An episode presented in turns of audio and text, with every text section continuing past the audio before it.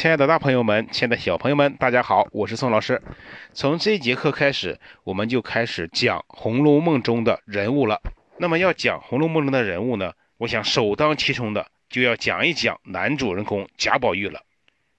那么他为什么叫做宝玉呢？这个内容啊，我们在前边的第四节课中就讲到过了，有空您可以翻回去听一下。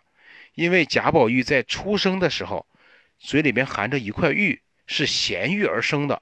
这块玉的来头可不小，它是女娲娘娘在补天的时候剩下的一块石头，幻化成了通灵宝玉，来到了人间。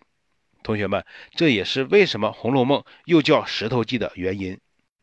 那么贾宝玉作为贯穿全书的人物，曹雪芹在他身上的着力最多，寄托也最深。他可以说是中国小说史上塑造的最为成功的艺术形象之一。作为荣国府的嫡派子孙，他出身不凡，又聪明灵秀，是贾氏家族寄予众望的继承人。但是他的思想性格却使他背叛了他的家族。他的叛逆性格的形成也不是偶然的。小说中充分描写了他的性格形成的生活环境和他的具体境遇，并深刻揭示了他的性格成长的主客观原因。以男子为中心的贵族社会是那样的虚伪、丑恶、腐朽无能，这使他因为自己身为男子而感到终生遗憾。与其形成鲜明对比的是，少女们的纯洁美好，又使他觉得只有和她们在一起才称心惬意。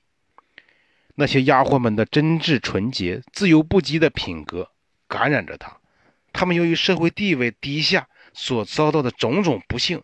也启发着他，在贾宝玉的情感生活里，他们和那些以世俗男性为主的、居于中心统治地位的势力，在每一点上都形成了鲜明的对比：聪明与愚蠢，纯真与腐朽，纯洁与污浊，天真与虚伪，善良与邪恶，美好与丑陋，方方面面。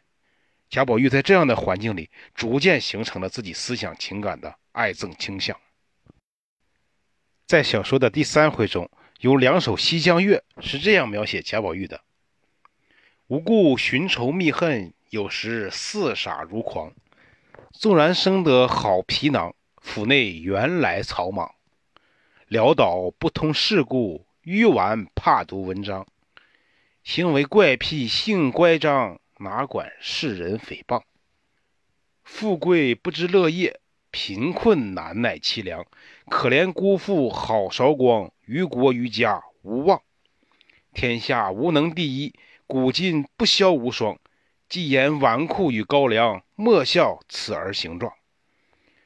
这就是《红楼梦》中著名的《西江月》。这两首《西江月》呢，它是从封建统治者的思想出发，所以呢，它反映的是封建家长们。盼着他能够参加科举中举，扬名，来继承他地主阶级事业。而曹雪芹呢，正是借《西江月》，表面上看着是在批评，而实际上则是在褒奖。这就是玉褒与贬。在宝玉身上最突出的闪光点，就是他身处封建宗法社会里边的叛逆性格，潦倒不通事务。愚顽怕读文章，行为怪癖，性乖张，哪管世人诽谤？其实就是说他不肯留意于孔孟之间，委身于经济之道，不愿意走封建家长为他规定的读书应举、结交官场、遵从礼法、经邦济人的人生道路，而是鄙视那些功名利禄，不喜欢听那些仕途经济的学问。贾政，他的父亲。要他刻苦攻读，结交官场人物，把重振家业的希望寄托在他的身上。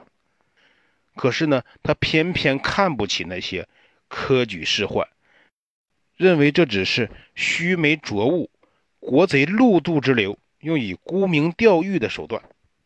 那么，对于封建礼教，除了晨昏定省之外，他尽力去逃避那些参加士大夫的郊游啊、应酬啊。那么，对于封建士子考取功名利禄，从而封其印子的最高理想，他是十分厌恶的，全然否定的。他只祈求过随心所欲、听其自然的生活，在大观园的女儿国里边，斗草簪花、低吟俏唱，自由自在的生活。那么贾宝玉的叛逆精神不仅仅表现在他坚决不肯走封建主义道路的思想，还表现在他对男尊女卑的封建统治阶级思想大胆的提出了挑战。那么在下节课中，宋老师会继续为大家讲贾宝玉是怎么样挑战封建宗法体制的。好的，这节课呢，我们就先讲到这里，感谢大家的收听和陪伴，我们下节课见。